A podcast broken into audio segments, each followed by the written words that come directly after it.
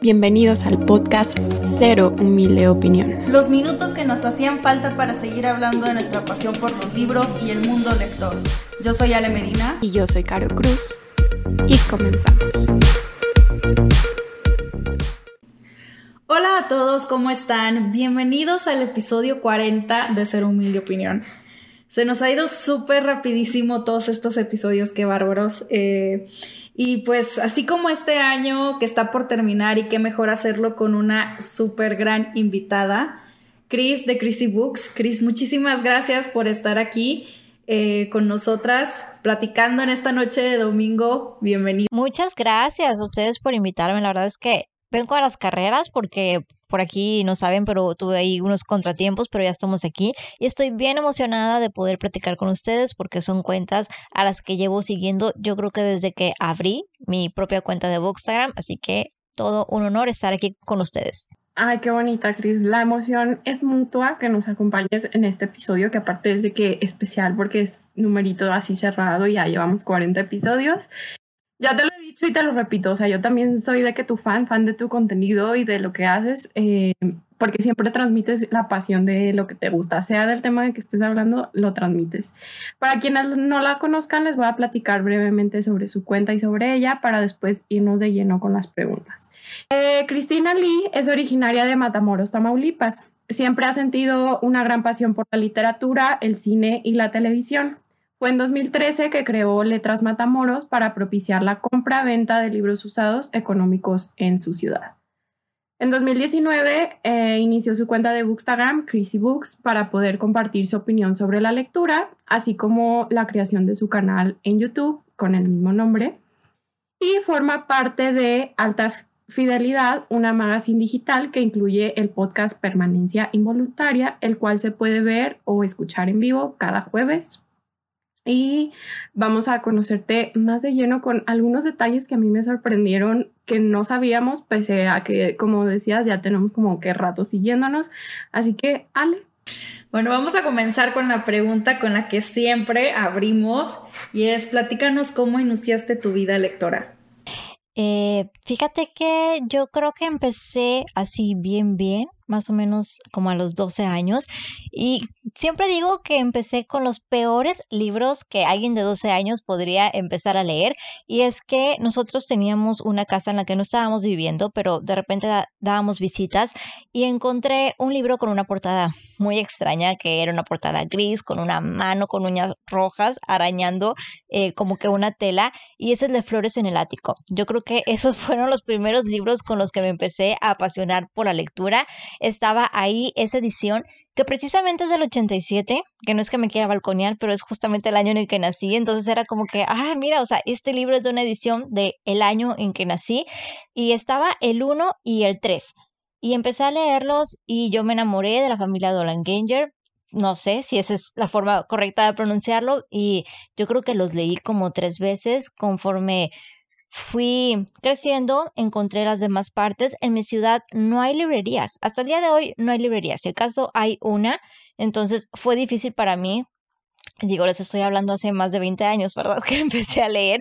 Entonces, en aquel entonces las, las, ventas en línea no eran tan populares o tan fáciles como son ahora. Y de ahí fue donde empecé realmente a apasionarme. En mi casa, como quiera, siempre han sido lectores asiduos, especialmente mi tío y él siempre, hasta la fecha, carga con un libro a todas partes. Ahora ya le compré un Kindle para que batalle menos, pero creo que fue algo que me transmitió a mí esa pasión que tenía por la literatura y por el cine, porque también creo que viene de él. Creo que es de los inicios más creepy que hemos tenido de inicio. Digo, sabía que te gustaba la saga y creo que ya hasta hemos intercambiado opiniones al respecto de que la saga, ¿no? Pero no manches, no sabía que, o sea, no tenía presente de que había sido así, de que la primera lectura la que le introdujo. Si no saben de qué va, oigan, no creo que sea como así de que el máximo de que para empezar, pero la verdad es que tiene razón, tiene algo como que atrapa y como que te hace que quiero saber más. Es toda una telenovela. O sea, ya ahorita que la veo como una persona más o menos adulta, este, emocionalmente, porque de edad ya lo soy, pero emocionalmente todavía creo que no he llegado ahí.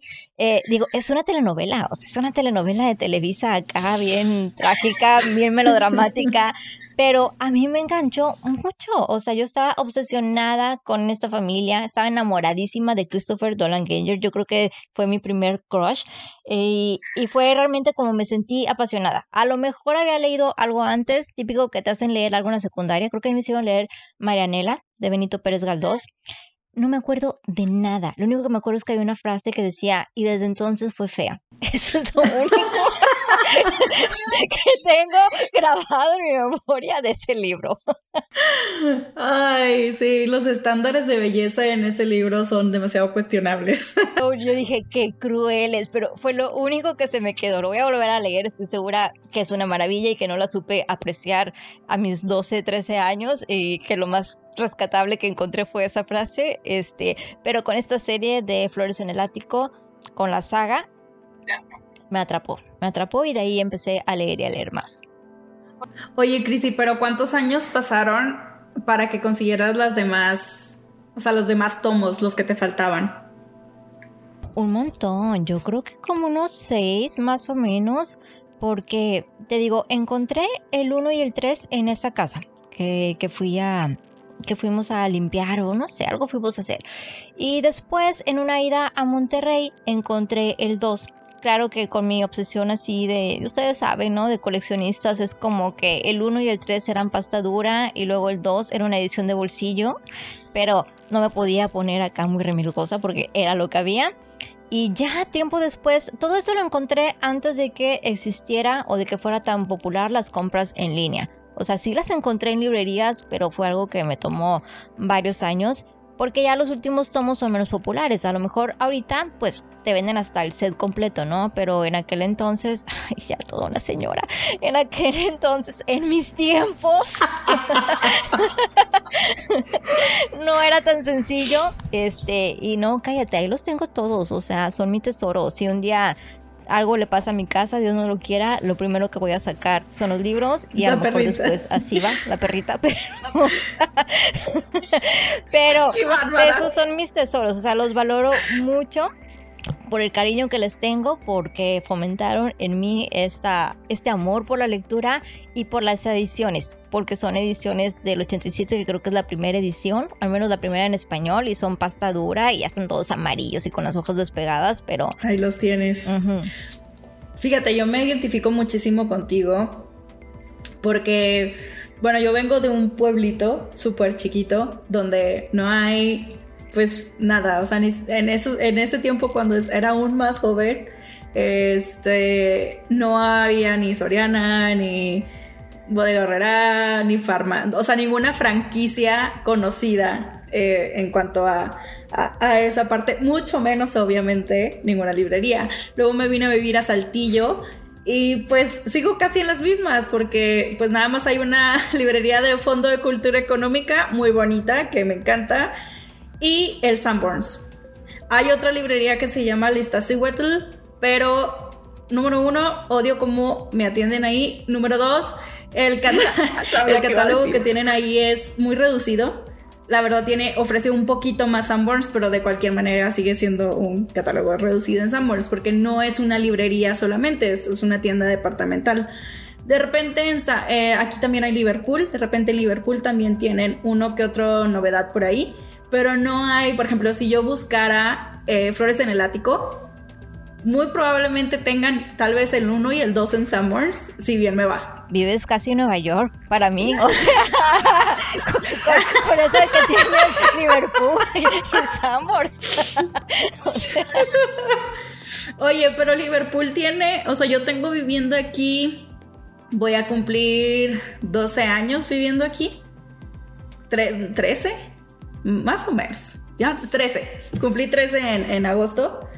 Este, y el Liverpool tiene como 6 años, o sea, tampoco no. tiene bien poquito. Y, o sea, hasta me acuerdo de cómo lo construyeron y todo, o sea, de que está en mi memoria, ¿sabes? Yo sueño con que de perdido tengamos una Gonville, o sea, por favor, o sea, si quiero una librería en forma, una franquicia que sea una librería en forma, porque ni siquiera hay librerías independientes, o sea, ni siquiera eso. Entonces sí es como, muy triste. Y pues yo la verdad sí agradezco muchísimo las compras en línea o sea, agradezco y al mismo tiempo no, porque eso hace que tenga como 28 mil libros por leer pendientes. Pero sí, la verdad la, oferta aquí en mi ciudad pues es, es limitada y hace muchísimos años atrás aún más limitada. Entonces sí te entiendo esa como... ¿Y sabes por qué me acordé? Porque una vez fui a Monterrey a comprar unos libros, mi papá me llevó a comprar unos libros y compré uno de Sherlock Holmes y no me di cuenta que era el 2. Y se imaginan, quién sabe cuándo iba a volver a ir a Monterrey a comprar el 1. O sea, fatal. pero sí no me fijé. Pero pues ya, o sea, por ir en la emocionada, o sea, nomás agarré y bye. O sea, ya no me fijé que compré. Claro, yo antes era como que Monterrey está a unas tres horas y media, ¿no? De donde yo vivo. Y era como que ir y libros. O sea, yo ya sabía que llevaba un presupuesto para libros y a eso iba. Claro que, o sea, no sé, con 500 pesos te alcanzan dos, tres libros, ¿verdad? O sea, tampoco es que te puedas dar el, festín. Eh, pero tenía que aprovechar porque pues no sé, tampoco iba tan seguido.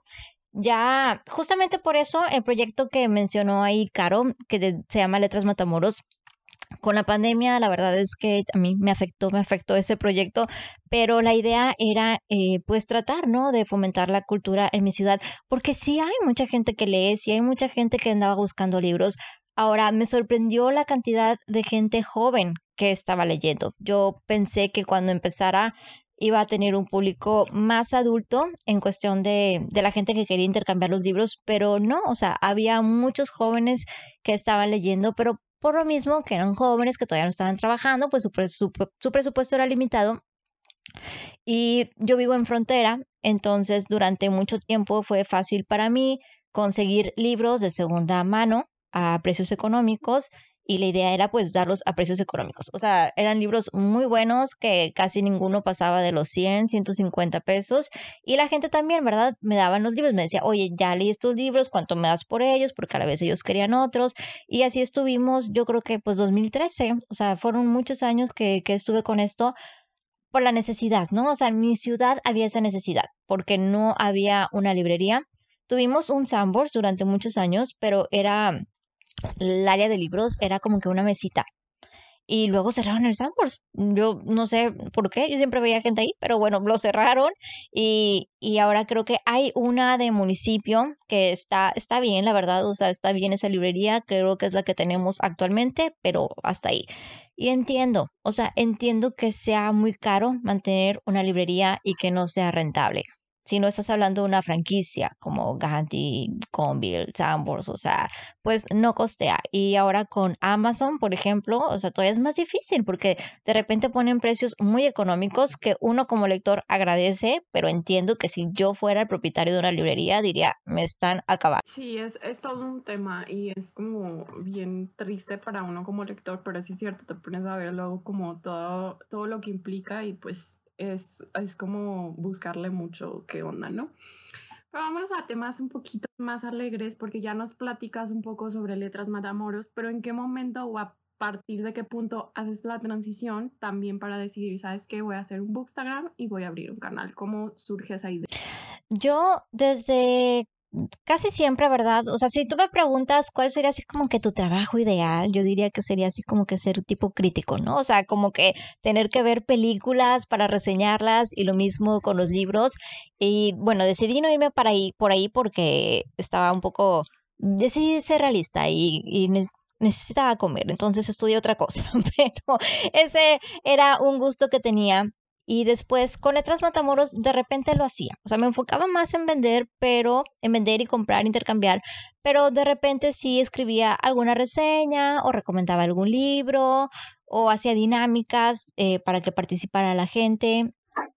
De, de, aquí de Matamoros y después dije, bueno, voy a hacer una cuenta. ¿Sabes quién fue realmente una inspiración para mí eh, cuando conocí el librero de Valentina? Yo creo que Valentina para mí fue, fue un decirme, sí hay campo para ti también. O sea, como que yo dije, es que veo que son puros niños, que están todos muy chiquitos, este, que lo que leen pues es más juvenil, más cosas de fantasía. Y no seguía yo en particular varios canales, pero los pocos que veían sentía que yo no conectaba con ellos, o sea, que no eran las cosas que a mí me gustaban, entonces probablemente a nadie le iba a gustar tampoco las cosas que, que yo estaba leyendo, de las que quería hablar. Y cuando conocí su canal, dije, no, o sea, hay público para todas las edades, o sea, hay gente que le interesa a lo mejor otro tipo de libros o que puede intercalar, o sea, creo yo que no tengo así como que gato aborrecido, o sea, me gusta un poco de todo, pero reconozco que, que no sé, que las sagas juveniles o de fantasía, pues no son en particular como que mi tema y a veces en este mundo de Bookstagram es como que lo que más popular es, pero vi que, que sí hay un público para todos, vi cómo ella estaba creciendo y, y fue la persona como que la primera que yo empecé a seguir y fue como que, ok, sí hay, hay una audiencia para todas las edades. Sí, totalmente creo que Valentina es una, el ejemplo de muchos, o sea, de, de, que sí se puede y que sí, a veces nos quedamos de que hay la edad o hay lo que leo simplemente de que, oye, pues es que yo no leo juvenil, nadie me va a ver o nadie va a querer o interesarse por el contenido. Pero la verdad creo que lo hace súper bien, Chris, y eres, o sea, tienes, eh, vaya, tu crítica siempre es muy concisa y se sabe que, que, lo estás diciendo así porque pusiste la atención que se debe poner, porque analizaste lo que se debe de analizar y al mismo tiempo también muy personal en el sentido si lo disfrutaste, si no lo disfrutaste, que te gustó o no te gustó definitivamente yo amo todo. O sea, cuando subes de pelis, cuando subes de libros, cuando subes de K-dramas, aunque a mí yo no entiendo de esas cosas, pero me gusta ver la pasión que le imprimes eh, a, pues vaya, a, eso de explicar, de reseñar, de criticar tal cosa, me encanta. Y o sea, me, es como muy entretenido ver cómo das información y todo. O sea, es pues sí, se me hace muy atractivo eso. Y se aprende bastante también porque tienes mucha facilidad de palabra. O sea, yo es algo que siento que así frente a una cámara no lo tengo. Y a mí, o sea, se me hace que se te da súper, súper bien. Pues más o menos, ¿eh? O sea, mucho tiene que ver la edición. Cuando estoy editando, o sea, quito como 80, uh, eh, este, y, pero afortunadamente está la edición que hijo, eso me ha dado unos dolores de cabeza tremendos. Me tardo años, años en editar un video. O sea, yo quisiera ser esas personas que todos los sábados, todos los domingos, todos los, o sea, que tienen un día fijo para lanzar sus videos, pero en lo que encuentro el tiempo para grabarlo y los 84 mil años que me tardo en editarlo, o sea, no, no alcanzo. Pero bueno, he aprendido un poco, siento que he ido agarrando algo de experiencia fue algo que siempre me gustó en la escuela, ¿sabes? Yo eran trabajos en equipo y yo decía, yo expongo, ya sabes, el típico que, que los demás hacían toda la información y lo buscaban y siempre mandaban a alguien a exponer porque ellos no querían, era como que yo expongo, o sea, eso era como que lo mío. así fue como me gradué. yo creo que fue una gran parte de, de cómo terminé la escuela. Este, y a mí me encanta también el trabajo de ustedes. Les digo, en serio, yo creo que fueron de las primeras cuentas que yo empecé a seguir. Y algunas cuentas he visto que, que ya no las veo. A veces digo, si las sigo todavía o ya no me aparecen en mi feed, pero bueno, ustedes siempre han sido una constante y su podcast a mí me encanta. Las veces no, no siempre, siempre lo alcanzo a escuchar así como que en tiempo y forma, pero lo que he escuchado me ha encantado. Ay, ay muchas gracias, qué bonita. Vemos que además de, de ser lectora, sabemos que tienes pues esa pasión por el cine ¿Cómo mezclas esos dos hobbies y haces que se complementen en tus redes sociales? Eh, ¿Es difícil tener para ti el balance? ¿Te sientes más inclinada hacia una cosa que la otra? ¿O, o tratas ahí de mediar? ¿Cómo, cómo le haces? Mira, a, veces digo, los complemento a la fuerza, porque siento que, siento que, que, nadie, que de repente hay cosas que no le interesan mucho a la gente y yo, me vale, como quiera lo voy a mencionar o como quiera voy a hablar de eso. Y lo veo porque lo veo en el canal, o sea, veo que hay videos que les va no te digo acá, wow, ¿verdad? Pero que les va más o menos medianamente bien y luego hago una reseña a lo mejor de una película y la vieron cinco personas. Pero cuando uno siente pasión por las cosas, a veces es, tú necesitas hablar de eso. O sea, simplemente claro, o sea, quieres que la gente vea tu trabajo porque te cuesta trabajo hacerlo, porque le inviertes muchísimo tiempo, le inviertes dinero, le inviertes esfuerzo. Y al menos nosotras tres creo que hasta ahorita lo hacemos por gusto. Digo, no hemos, al menos en lo personal, no he recibido económicamente absolutamente nada. Al contrario, he perdido mucho dinero entre, entre las cosas que compras y lo que inviertes y, y te vas haciendo de mejor de más equipo, de simplemente tu tiempo, o sea, es tiempo que no utilizas para otras cosas y que lo inviertes en esto, pero tiene que ver con, con lo apasionante que es para uno. Y no sé cuál haya sido su caso, yo siento que durante mi adolescencia yo estuve muy sola en estos temas. O sea, yo era muy apasionada del cine, muy apasionada de la lectura, pero nunca tuve con quién compartirlo. O sea, nadie de mi círculo ni de mis mejores amigas yo las amo y tenemos otras cosas en común, pero la lectura y el cine nunca fue una de ellas. Entonces era muy difícil para mí encontrar con quién hablar de esto, porque sí, a todo el mundo en general le gusta el cine, pero a pocas personas les interesa quién la dirigió, o quién hizo la cinematografía, o o dónde más han actuado, quién es el guionista, o sea, no llega hasta esos puntos, no es más que ese entretenimiento y se acabó y era algo que, yo traía mucho y anteriormente, bueno, compraba revistas y leía al respecto. Entonces he encontrado ahora un medio para poder hablar de las cosas que me apasionan y me da tanto gusto ver que hay gente que aunque no conozco personalmente, conecto con ellas. O sea, siento que yo he hecho amistades, siento que ustedes son mis amigas, aunque no las conozca en persona. Y conocer su opinión sobre lo que están leyendo, sobre lo que están viendo, es importante para mí porque uno también va viendo con quienes conecta.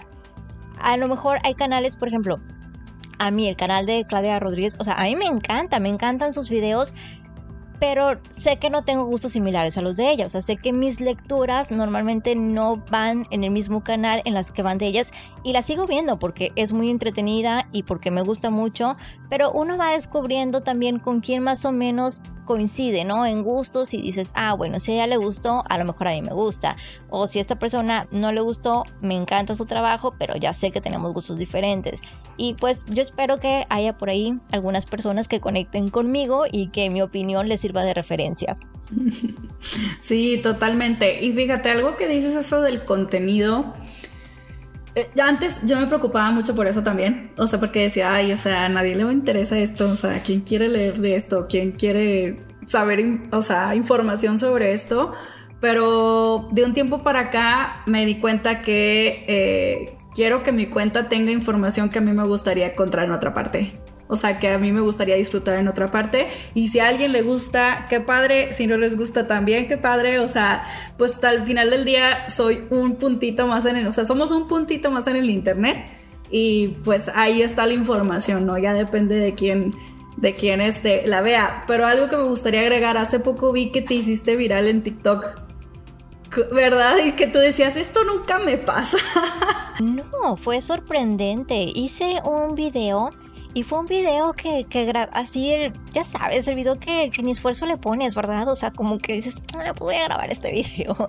Y acababa justamente de hablar de esa película en el programa de permanencia involuntaria, que es todos los jueves como a las 10 de la noche. Y es especialmente de espectáculos, pero yo por lo regular estoy invitada para hablar de libros. Y de vez en cuando, pues ahí me meto, ¿no? En alguna película o serie de televisión.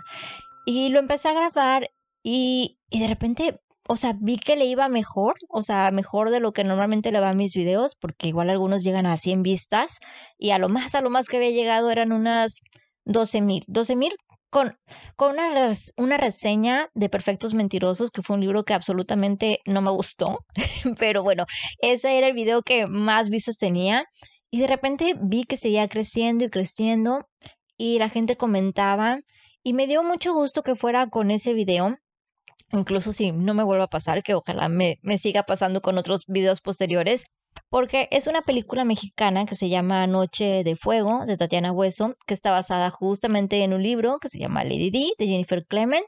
Y es una película muy impactante. Yo entiendo que no sea para todo el mundo. De repente había comentarios que me decían, ah, está bien aburrida, porque creo que como la platiqué, la gente pensó que a lo mejor una película de miedo o algo así. O sea, creo que el modo en cómo la conté la trama eh, sonaba más interesante o más eh, intrigante de lo que quizá puede ser.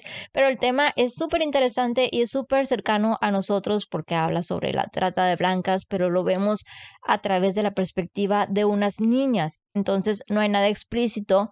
Y justamente hoy grabé un video que yo creo que subiré mañana porque vi que hay mucha gente con dudas de esa película. Y sí, no, me sorprendió. Hace poquito vi que iba en un millón trescientos y wow, o sea, es un montón de vistas o a lo mejor la misma gente se quedó viendo todos los comentarios por 10 minutos, no sé, pero a mí me parece un millón trescientos. Y dije, qué padre, o sea, qué padre que fuera con eso y no con, digo, nunca podría ser uno bailando porque tengo dos pies izquierdos, pero a lo mejor hago muchos chuscos, ¿no? O sea, de bromas. Este, entonces, qué bueno que fue con un tema interesante, con una película de nuestro país, con una película que quizá en una de esas esté nominada al Oscar en la próxima entrega y a ver qué pasa, pero por lo pronto hubo mucha gente que me dijo, vi esta película por tu video.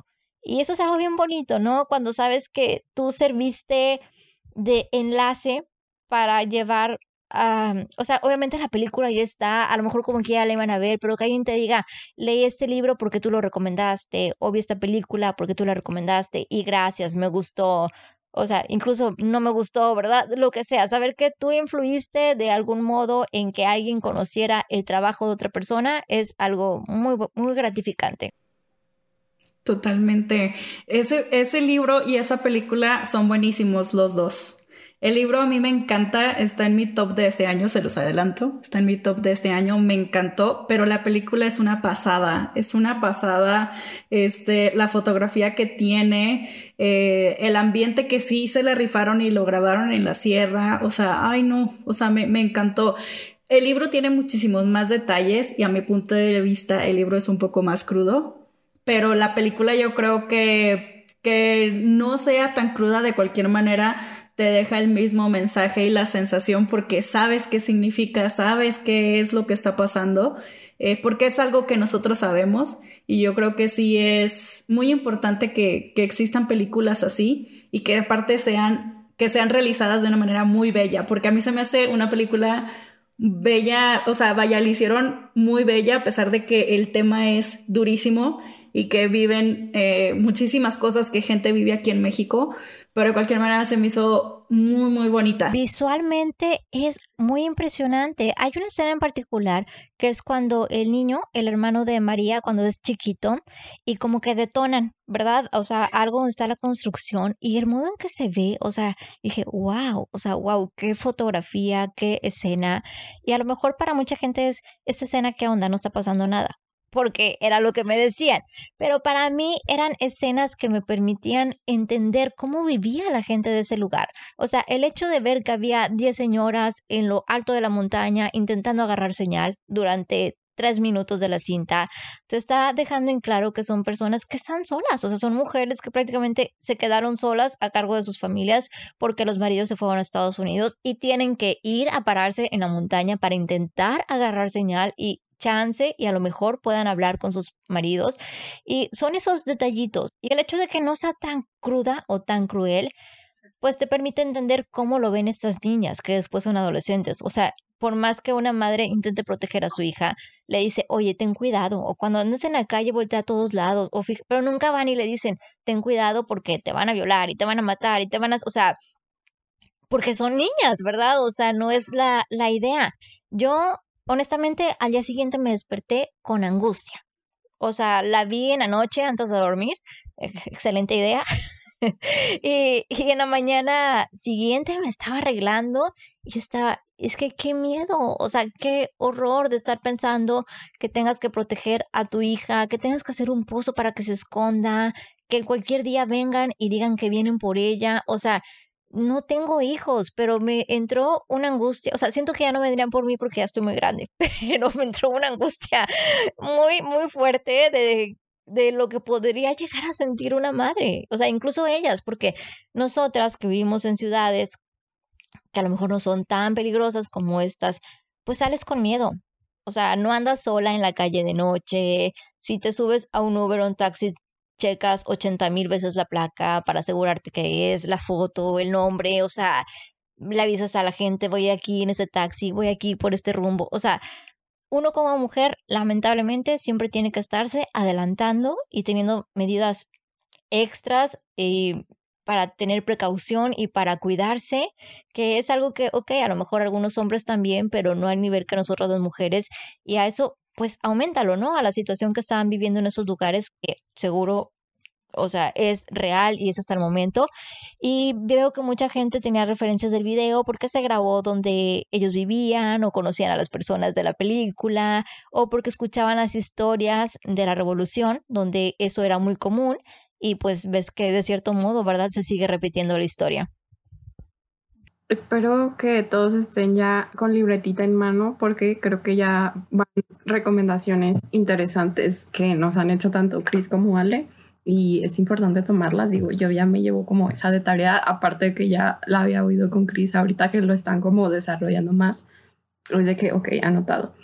Aquí me voy a saltar un poquito porque ya estamos un poco entrados a ese tema, entonces quiero que nos platiques justo lo que decías ¿Cuál es tu proceso creativo para hacer contenido en TikTok y en Reels? Porque es lo que mencionas ahorita, de que tengo unos muy cómicos y así que neta yo soy así de que la más fan, de que es mi inspiración, que yo mm, dejé mucho tiempo pasar esa onda de los Reels y no sé qué. Y Chris fue también de, de, que mis inspiraciones, porque luego hay gente que la siento hasta como forzada, pero a ti te sale que tan natural, que se que disfrutas, que quiero saber cómo, cómo se te ocurre o si, si tú te... Pues obviamente digo, eh, es tiempo eh, invertido y perdido a la vez en TikTok, ¿verdad? O sea, son horas echadas a la basura de mi vida para encontrar algo que yo diga, ah, esto me funciona con esta frase o aquí puedo decir tal cosa. Hay algunas que, que me he detenido, o sea, tenía una que creo que, que lancé y lo dije, no, me van a matar. Y era, era, era una refiriéndose a las caras de Bella Swan en la película de Twilight, que decía, es que yo creo que ella tiene la cara como que de mensa. Y luego, no, pero no, no nada más tiene la cara así. Es que ponía unas caras, mi pobre Kristen Stewart, o sea, qué mala dirigieron en esa película, de verdad.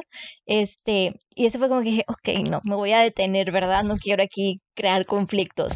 Eh, simplemente pues vas agarrando ideas, hay cosas que veo de otra gente. Ahora, las ideas están en el aire, ¿eh? O sea, de repente hay ideas que yo tengo y luego a los cinco minutos ya vi como que tres videos exactamente iguales y es como que, bueno, ya no, ¿verdad? Ya está descartada.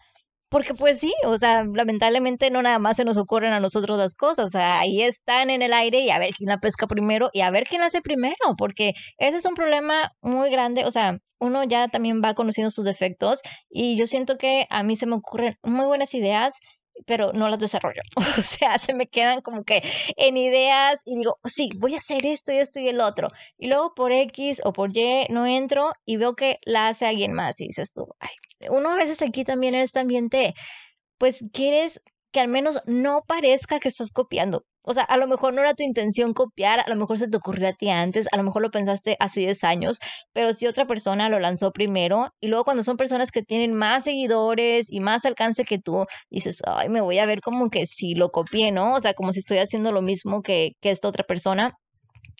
Y pues me organizo sobre la marcha. Yo la verdad quisiera, es mi sueño, es mi sueño en esta vida ser una persona organizada, pero no lo he logrado. Ya, ya he leído varios libros, ya intenté levantarme a las 5 de la mañana, ya este, he intentado varias cosas y varios métodos, no me está funcionando. Entonces termino trabajando un poco sobre la marcha lo cual es difícil porque pues uno tiene su trabajo y tiene sus responsabilidades de adulto semi independiente y, otras cosas que quieres hacer y, estas cuentas eh, requieren bastante de tu tiempo, ¿eh? Yo no, yo creo que antes de tenerla nunca me hubiera imaginado, o sea, todo el trabajo que era realmente, porque es hoy, por ejemplo, o sea, quería tomar fotografías para tener en la semana no lo logré, o sea, aquí ya está oscureciendo rápido, entonces si no lo hice para las 5 de la tarde, ya no lo hice. Y mañana que vaya a trabajar, salgo como a las 5, 5 y media de trabajar, entonces, o sea, ya me dio de noche toda la semana. Pero bueno, ahí trato de organizarme, lo único que tengo más o menos es que se me ocurren ciertas cosas, las voy escribiendo como ideas, después trato de desarrollarlas, lo mismo con las reseñas. Por lo general tengo que hacer una reseña casi casi terminando el libro porque tengo poca retención de memoria, entonces si la hago a las dos, tres semanas, no nada más, ya no me acuerdo de todo, sino que no sé si a ustedes les pasa, la emoción ya no es la misma, o sea, ya lo ven diferente. Y a veces hasta semanas después te das cuenta realmente lo que te pareció un libro. No sé si a ustedes les sucede, o sea, a veces yo termino un libro y digo, wow, sí, es lo máximo. Y pasan dos semanas y bueno, no, no está tan bueno, la verdad. Sí, totalmente, sí. Yo sí me identifico mucho con eso. Yo en, en algunos sí he aprendido a, a reposar. O sea, de que digo, este libro lo tengo que reposar, me haya gustado o no. O sea, tengo que reposarlo y hay otros que digo, no, es esto. O sea, bien segura de que sí, es este sentimiento y esto es. Y hablando de reseñas y, y de todo esta, pues sí, creación de contenido de los libros, platícanos qué es lo que más te gusta de Bookstagram. Digo, sabemos que hay muchas cosas y mucho trabajo de, por detrás, pero debe de haber partes que sí disfrutes muchísimo. Todo lo disfruto, o sea, sí digo es mucho trabajo, pero yo qué más quisiera que nada más hacer esto todo el día, o sea, realmente lo disfruto, digo, tan lo disfruto mucho que le dedico la mayor parte del tiempo que, que tengo libre, nada más porque sí, o sea, por amor al arte. Me encanta la comunidad que está, o sea, yo hubiera sido muy feliz de ir a la FIL y me hubiera a lo mejor animado hasta ir sola porque siento que me iba a encontrar gente allá que aunque no conociera personalmente ya los conozco de cierto modo. Entonces hubiera sido fácil para mí como que ay bueno no importa o sea no conozco a nadie pero pues está este está este me les pego este ahorita que dijiste Ale que, que eres de Saltillo o sea el próximo 21k que ya haya porque todavía tengo mi boleto ahí en espera bueno ya te, voy, te iré a visitar si no me, Sí, si no me muero claro que sí. si no me muero en el 21 porque lo he corrido como en dos años Oye, Crisi, pero oye, yo tengo experiencia llevando a mi mamá, porque yo correr, amiga, yo me muero. O sea, yo te voy y te aplaudo y te hago una pancarta. Sí, yo tengo experiencia yendo, o sea, haciendo de cenar de que la cena de carbohidratos, de que llevarte a donde es, ya sé dónde me tengo que estacionar, nos vemos en cuatro horas, te voy a echar porras aquí y luego ya voy por ti, o sea, yo ya sé todo, amiga. La porra de Saltillo es lo más maravilloso Es de este mundo. O sea, es una cosa, es de mis carreras favoritas. Yo, ahorita, desde que empezó la pandemia, o sea, yo ya renuncié, ¿verdad? A, intentar ser fitness. Este, ya dije, ok, vamos con los libros. Pero. Pero anteriormente, este, sí agarré como que mi rachita, ¿no? De trepacerros, ¿no? Ya, ya ves que tienes esa crisis existencial en la cual empiezas a hacer otras actividades y me gustaba mucho, era muy terapéutico. Este, nunca fui una gran corredora, o sea, yo creo que las cuatro horas que dices, sí, eso me andaba aventando casi de la carrera, ¿no? Hacía como que casi las tres horas o tres horas y media. Me encanta. Cris, danos recomendaciones de. Voy a decir tres, pero estoy segura que va a decir más.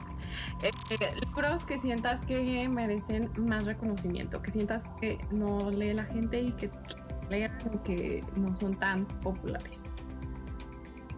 Dios, fíjate que hace poco leí, y creo que sí ha sido bastante sonado, La hija única de Guadalupe Nettel. Eh, lo he visto, o sea, sí lo he visto en Bookstagram, pero bueno, o sea, no es una corte de rosas y espinas, ¿verdad? O sea, que, que- que es como que lo veo en todas partes. O sea, es un libro que, ok, ha sido medio sonado, pero no es tan sonado, entonces ha sido una grata sorpresa este año. Ustedes no la ven, pero Ale ya está ahí muriéndose. Oye, hasta Kiwi se despertó, pobrecita, mira. Ya lo vi. Es que no, o sea, el comentario así de que más específico y claro. No ser. es acotar que yo nomás he leído el uno y, y no sé, compré el 2 porque yo les creí, la gente me dijo que el 2 era mejor, entonces yo les Yo les creí y lo creí. compré, este, pero no, este año ya no lo voy a leer, igual el próximo. Eh, ¿Qué más? O sea, que la gente, que yo sienta que, que la gente no ha leído. Ese libro me impresionó mucho. Hace poco también leí la de El verano que los ojos, que mi madre tuvo los ojos Los ojos verdes, buenísimo. Muy bueno. Y lo escuché en audiolibro y es un libro que tengo que leer. O sea, creo que no es la misma experiencia. El de la hija única también fue un audiolibro, pero creo que, o sea, que lo aproveché bien. Pero en cambio, el otro, había tantas cosas como que tan profundas acerca de este hombre que está tan enojado con su madre y que vemos cómo va cambiando eh, su perspectiva hacia ella. Eh, me pareció una cosa muy maravillosa el cómo estaba escrito y es un libro que definitivamente voy a revisitar eh, escrito, o sea que lo voy a, a leer. Y a ver, Caro, ¿tú crees que te iba a decir más y no puedo pensar en estas tres? A ver. Oye, es que me da mucha risa porque cuando les ponemos un número siempre es de que, oh, déjate, digo, es mi oportunidad de recomendar muchas cosas. Pero si no saben, a veces sí los agarramos como curva porque pues Chris no sabe en sí lo que le íbamos a preguntar. Entonces yo soy de su team que luego te preguntan algo y la verdad la memoria se va. O sea, yo me identifico mucho cuando Chris dice de que es que tengo mala memoria que sí somos, o sea, sí pasa, sí se te olvida de que cuando te piden la reseña de la opinión mil años después, de que, ah, leí eso. Aparte, ¿sabes qué? Yo tenía un amigo, que, o sea, que siempre era como que, ¿qué onda? ¿Qué cuentas? Y a mí, a mí no me digas qué cuentas, porque no te voy a contar nada. O sea, a mí tú dime qué cuentas y me bloqueo. O sea, en automático, no tengo nada que contar, no hay ninguna novedad, no me ha pasado nada. O sea, es como que un bloqueo. Pero mira, ya abrí aquí Goodreads porque, este, pues, la vieja confiable. Y amigos, comedia de calidad, comedia de calidad. Aquí yo nunca me había reído tanto. Neta, es el episodio en el que más nos hemos reído. Sí, nunca me había reído tanto con un invitado. Qué bárbara, Cris. O sea, yo aquí en mi show de stand-up. ¿Sabes? ¿Sabes qué libro es muy popular en inglés y por fin está en español y no he visto que nadie, absolutamente nadie, hable de él en español? Anxious People de Freddie Bachman. Yo lo leí eh, como en febrero, más o menos de este año, lo leí en inglés muy valientemente porque ahí me suscribí sin querer a un The Book of the Month. No, siempre le digo a Susan, de Susan the Book Reader, este, le digo, todo es por tu culpa, porque cuando estaba, apenas iba a salir La vida invisible de Adi LaRue, que de haber sabido, pues ya ni me suscribía, ¿verdad? O sea, de haber sabido lo que, lo que me esperaba, este, no me tomaba tantas molestias.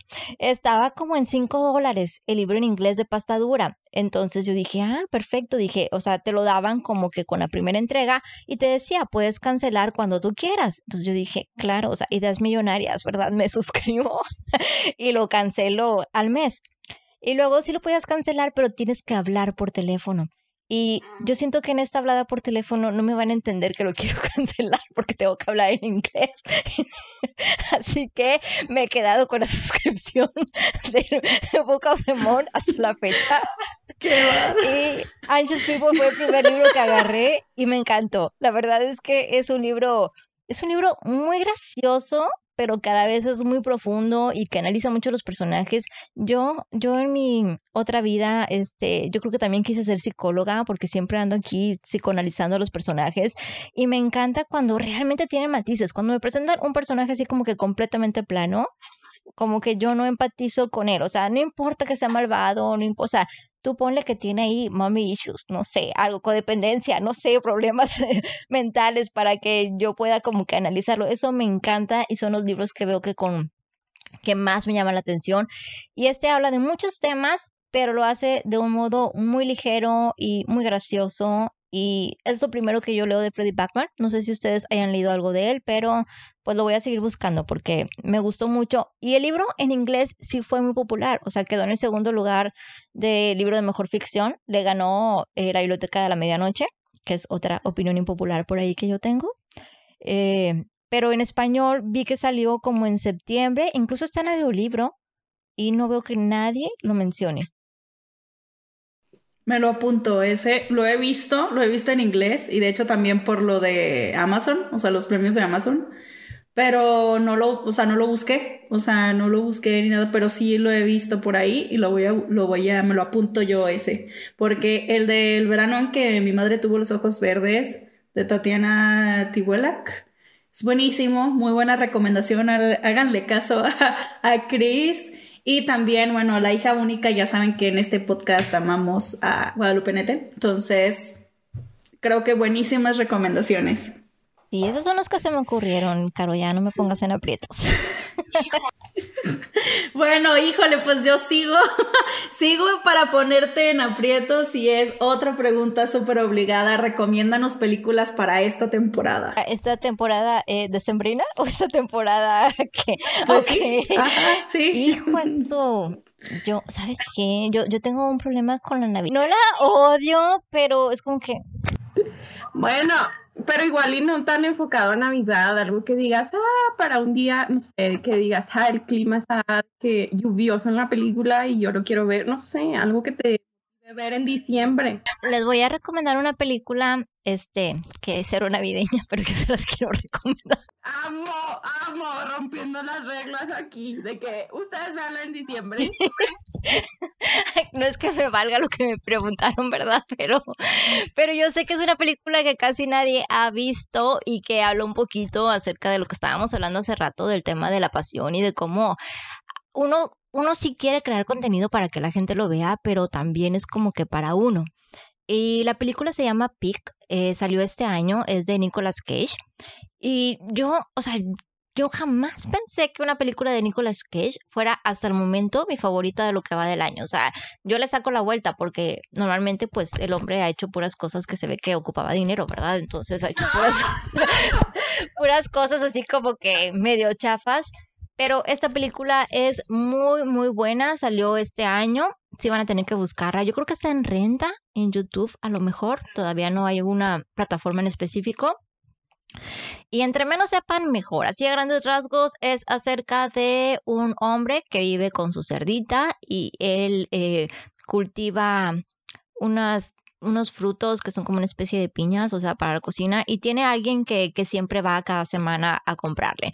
Y un día entran y se roban a la cerdita. La cerdita, o sea, ellos están entrenadas para olfatear este tipo de, las trufas, se llama para olfatear este tipo de frutos, y se la llevan. Entonces este hombre empieza a seguir una búsqueda tipo John Wick. O sea, yo pensaba que por ese rumbo iba, que iba a ser John Wick, pero en vez del perro con la cerdita. Este, pero no, la verdad es que me sorprendió y hay en particular una escena que cuando la vean ustedes la van a detectar que habla acerca de, de por qué uno empieza a hacer las cosas. A veces después uno pierde un poco el rumbo. Eh, yo de repente me paso viendo así como que videos de estrategias, ¿no? Para crecer en Instagram, para crecer en YouTube, para crecer en TikTok. Y están enfocadas obviamente a que atiendas eh, lo que la gente está buscando para que tú puedas crecer. Pero a veces lo que la gente está buscando no es precisamente lo que uno quiere compartir. Y siempre hay alguien como tú, o sea, allá afuera hay otra persona que está buscando específicamente de lo que tú hablaste. A lo mejor no son las 100 que tú esperabas, pero hay una o dos que van a conectar con eso. Y esa película me hizo como que acordarme de por qué empecé yo con la cuenta. Claro que quisiera crecer y tener miles de seguidores y a lo mejor algún día vivir de esto. O sea, todos tenemos esos sueños, ¿verdad? O sea, no lo voy a negar y no voy a decir que no me interesa porque estaría mintiendo. Pero no fue la razón por la que yo la creé. Simplemente tenía esta necesidad de hablar de las cosas que me apasionaban y conectar con otra gente y esperar que alguien conectara con lo que yo tenía que practicar. Entonces anoten esa, que es cero navideña. pero que creo que les va a gustar. Está muy, muy buena. Películas navideñas. Yo creo que mis favoritas de toda la vida es como una comedia romántica. Yo, yo, soy fan de las comedias románticas de antes. O sea, siento que ya no se hacen así. Eh, pero mientras dormías con Sandra Bullock, no sé si la han visto es una película que a mí me encantaba y que podía ver una y otra y otra y otra vez, que es acerca de una chica que trabaja como que en la estación del tren y ella está enamorada de un hombre, ¿no? Lo ve y dice, es guapísimo, me encanta. Y el hombre ni la pela, o sea, le paga el ticket y ya, y un día tiene un accidente y cae en coma y por alguna razón se termina haciendo pasar por su prometida. Para que la dejen entrar en el hospital dice que es su prometida entonces llega toda la familia del novio del chavo y pues automáticamente la toman como si fuera parte de la familia y ella pues se involucra tanto que ya no sabe cómo decirles que ni lo conoce verdad entonces es una comedia romántica que se desarrolla en Navidad y es una de mis películas como que favoritas para cuando dices tú tengo ganas de ver algo que yo ya sé en automático que me hace sentir bien y otra, déjame pensar en una tercera película con tema navideño. Es que no, ¿eh? estoy, estoy bloqueada. La que quieras, ya. Que sea nada más de algo.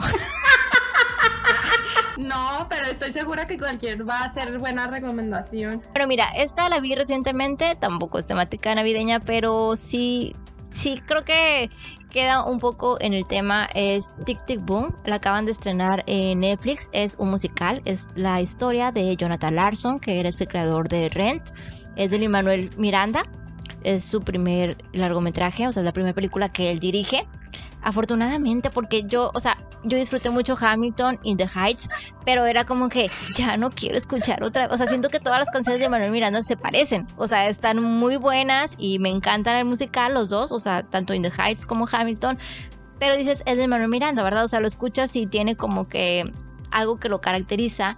Y dije, esta película también estará así, pero no, porque es la música de Jonathan Larson, precisamente. Y es una película que habla cuando uno está entrando a los 30. Y hay varias edades, la verdad es que tienes esta crisis, ¿no? Donde dices, ¿qué estoy haciendo? O sea, se me acaba el tiempo, las cosas que yo creía que iba a lograr no las estoy logrando, o donde yo creí que iba a estar, pues no estoy para nada en esa parte. Y mi tiempo es limitado y en especial para la gente a lo mejor que es creativa o que tiene el sueño de crecer en una ciudad que es muy difícil, como en su caso era la ciudad de Nueva York. Este, entonces toda esta película habla sobre ese proceso. Es un musical, está protagonizada por Andrew Garfield. Andrew Garfield está maravilloso, o sea, él carga con toda la película de principio a fin. Creo que lo hace muy bien, o sea, canta muy bien, baila muy bien, actúa muy bien. Se nota que la película está hecha con mucho cariño y, creo que vale la pena por ahí que le den un vistazo, si no la han visto. Sí, yo la tengo anotadísima. Siento que ya la voy a. O sea, va, va a ser una de las próximas que voy a ver. Soy súper fan de Rent. De hecho, para los que no sepan, yo estuve en teatro musical y la última obra que yo hice fue un musical de Rent. Y me encanta, me encanta, me encanta, me encanta, me encanta. Ya sé que hay gente que le duele la cabeza porque los musicales en teatro son absolutamente todos cantados, pero yo lo disfruté enormemente. Este, y eh, cuando vi que era con música del de, creador de Rent, con Lin Manuel Miranda dirigiendo y el cast, dije, no, va a estar buenísima. Entonces, sí, la tengo súper, súper anotada. Yo amo los musicales, o sea, siempre me han encantado, o sea, me, me fascinan y nunca he tenido la oportunidad, espero algún día poder ir a Broadway a ver un musical ahí, este, realmente me gustan mucho. A veces el, he visto obras, o sea, en la ¿verdad? No, no las he visto yo en persona, pero por ejemplo vi la de Billy Elliot en Londres, buenísima, o sea, creo que hay algunas eh, que aunque sean grabadas, logran transmitirte todo eso y a veces cuando van a la película no les queda bien. O sea, no sé, Cats, por ejemplo. O sea, una cosa muy espantosa. Este... Por cerrar el episodio, quiero que nos cuentes ya de forma como más personal, ¿cómo es un fin de semana en la vida de Cris? Ay, ¿quieres dormir aquí a la gente? o sea,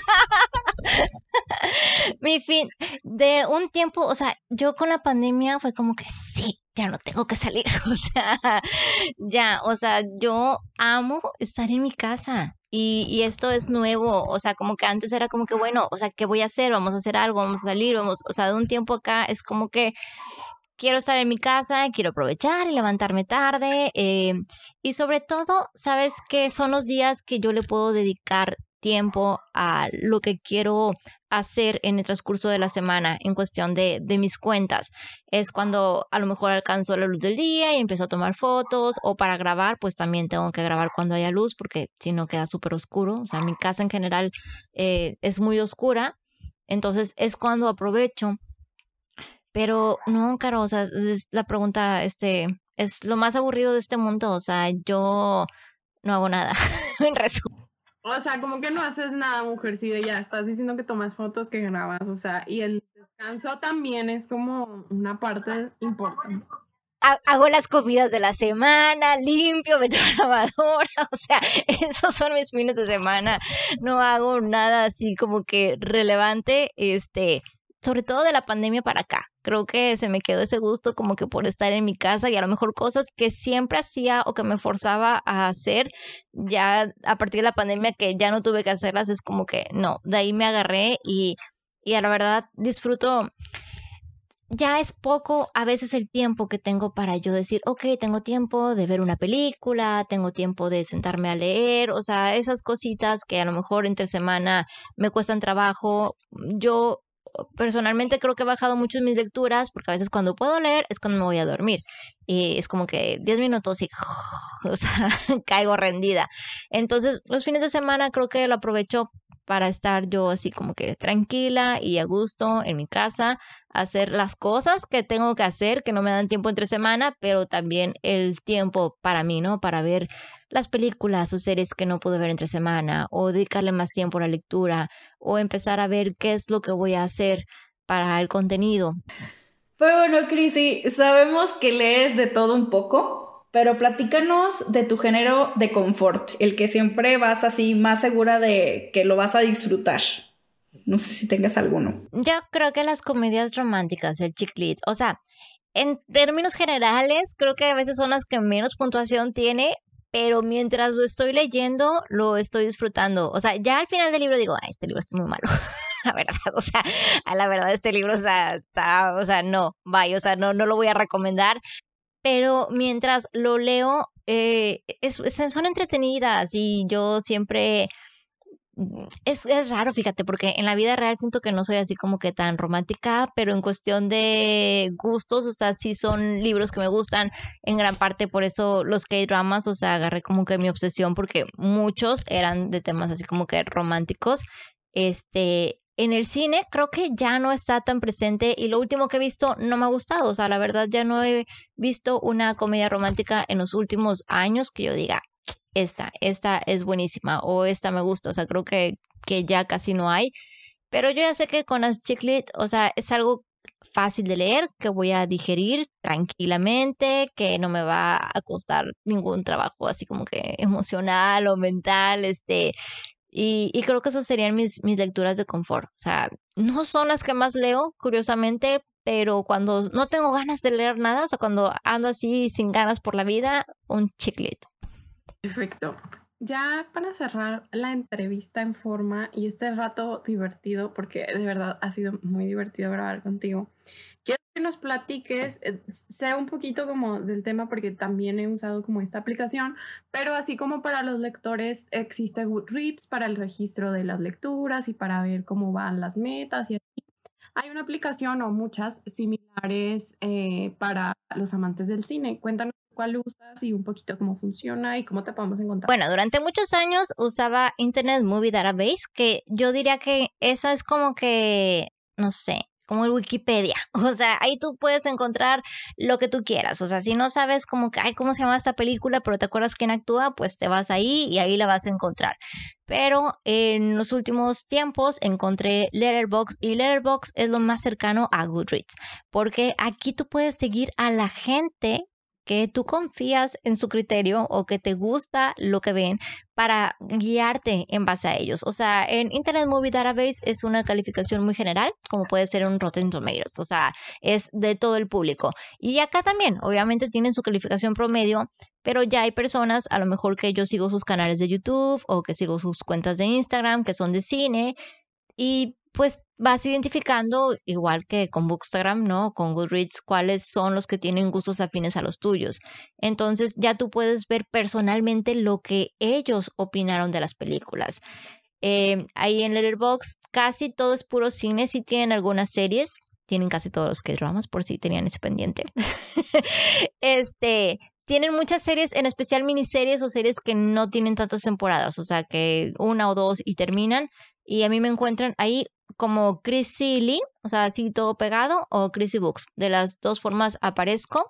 Y pues ahí voy haciendo registro de lo que voy viendo, porque a mí mi memoria, o sea, no me da. Si no está anotado en Goodreads o en Letterboxd, no me voy a acordar. Yay.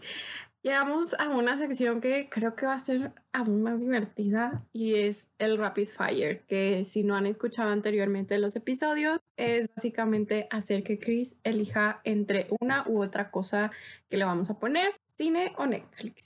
Cine. ¿Libro largo o corto? Corto. ¿Tu mejor libro del 2021? Pachinko. ¿Leer o ver un K-drama? Ay, pues voy a decir leer por compromiso, porque siento que está mal que tenga una cuenta de Instagram y ponga primero ver un K-drama.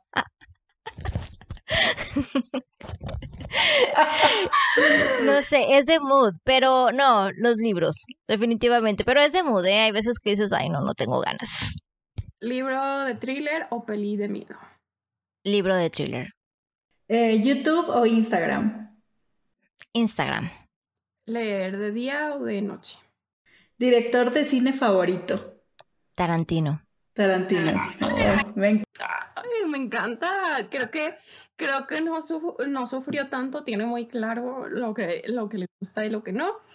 De esta forma es como vamos a cerrar el episodio de hoy, no sin antes agradecerte nuevamente que nos acompañado, desearte que tengas buenas lecturas en 2022 y que esperamos que sigas compartiendo con nosotras en todas tus redes. Ya saben, la encuentran como arroba crisybooks. ¿Algo más que quieras agregar? Nada, agradecerles. Muchas gracias por la invitación. Ya desde hace mucho yo decía, ay, ojalá algún día me inviten, porque yo veía que invitaban otros bookstagramers y decía, ay, ojalá un día me inviten, pero no quería ir y ponerme, me invitan, ¿verdad? Entonces, gracias por invitarme.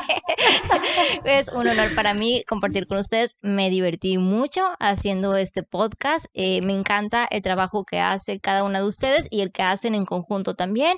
Y yo también espero que en el 2022 tengan excelentes lecturas. Siento que este año estuvo medio raro, al menos para mí, pero bueno, hay cosas rescatables. También creo que me puse muy exigente. Este, pero nada, muchas gracias a todos los que nos están escuchando. Como dijo Caro, y pueden seguirme en mi cuenta, arroba CrisyBooks, tanto en Instagram como en YouTube, que es donde estoy más activa, también en TikTok. Y nada, mil gracias por la invitación. Ha sido un placer platicar con ustedes. Muchísimas gracias por escucharnos. Gracias, Cris, por estar aquí con nosotros. Recuerden que pueden seguir en nuestras redes sociales, Instagram y TikTok como Ser Humilde Opinión. Y pues nos escuchamos a la próxima. Adiós. Bye. Bye.